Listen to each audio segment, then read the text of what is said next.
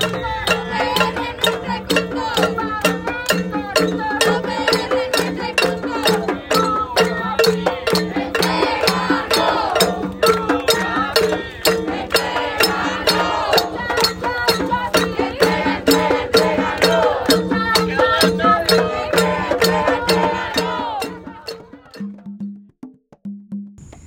La Junta de Control Fiscal, en conjunto con el gobierno de Puerto Rico, han creado una condición precaria para educación pública.